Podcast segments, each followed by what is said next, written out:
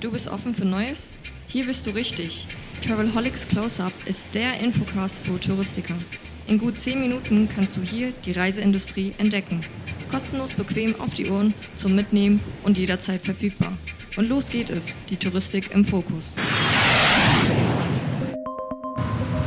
Ja, für meine Talks and Voices von den Counter Days Live von der FVW und Travel Talk von Mallorca habe ich als ersten Gast den Gastgeber der Counter Days, nämlich Antonio Omar. Der ist Sales Manager von den Zafiros Hotels.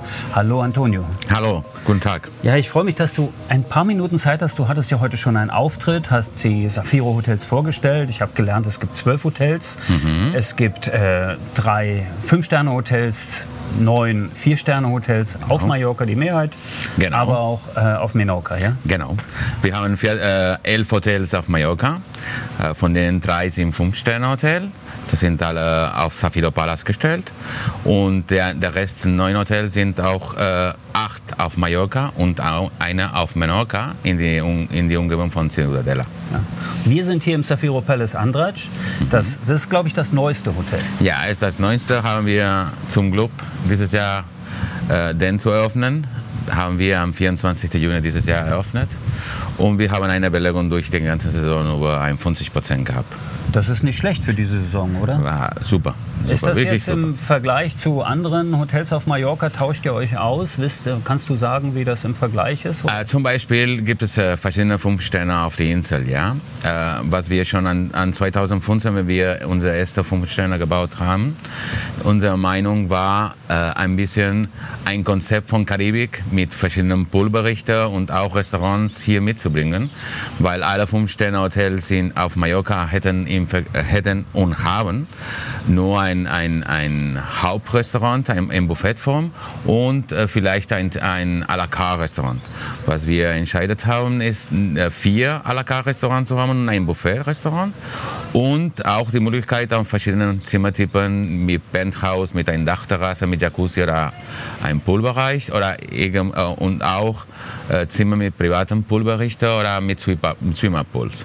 Ja, das muss ich sagen und äh, die Zuhörer, die können das auch auf XPTV anschauen. Da gibt es ja ein Video von den Hotels äh, oder vom Zafiro Palace Andraj. Das ist ein großartiges Haus. Es ist sehr, sehr klug gebaut, finde ich. Ne? Also ja. ist, äh, dadurch, dass es so groß ist, man spürt es aber in der Landschaft kaum. Ja, am, am Ende haben wir es versucht, äh, total was anderes als die anderen zwei Fünf-Sterne.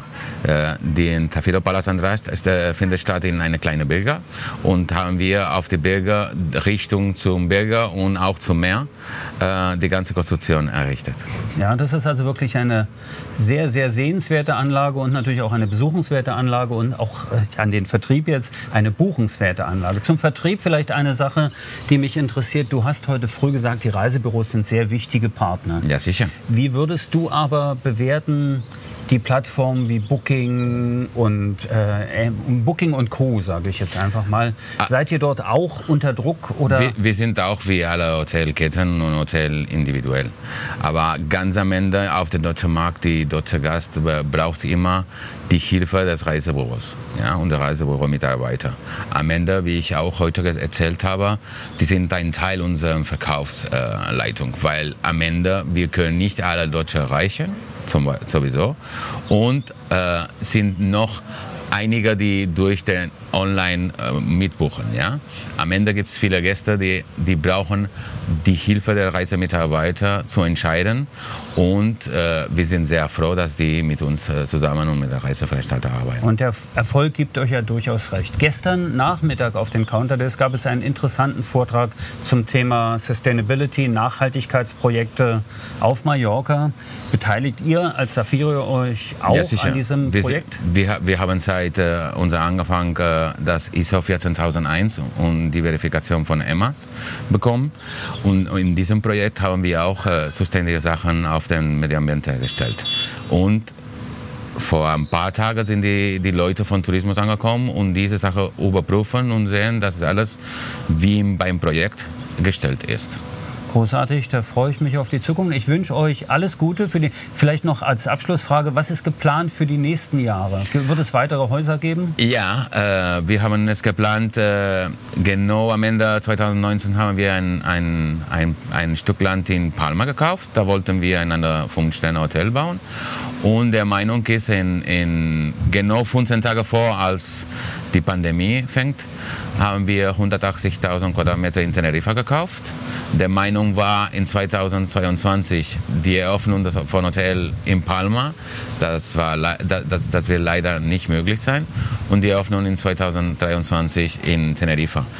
Wir hoffen es, äh, werden wir vielleicht nur zwei Jahre den verlängern, weil ein bisschen schwer ist im ja, Moment. Das kann ich verstehen, aber viel Glück dafür. Da bin ich sicher, wir sehen uns wieder, vielleicht auch in sicher. Palma oder auf Teneriffa. Auf Teneriffa. Muchas gracias. Muchas gracias. Hasta luego. Und Dankeschön fürs Zuhören. Schon zu Ende? Aber bald gibt es eine neue Episode vom Travelholics Close-Up. Abonniere einfach den Podcast, dann verpasst du nichts mehr. Und wenn du selbst mal ans Mike willst, um dein Unternehmen vorzustellen, just call Travelholics, der Podcast für Touristiker. Stay tuned.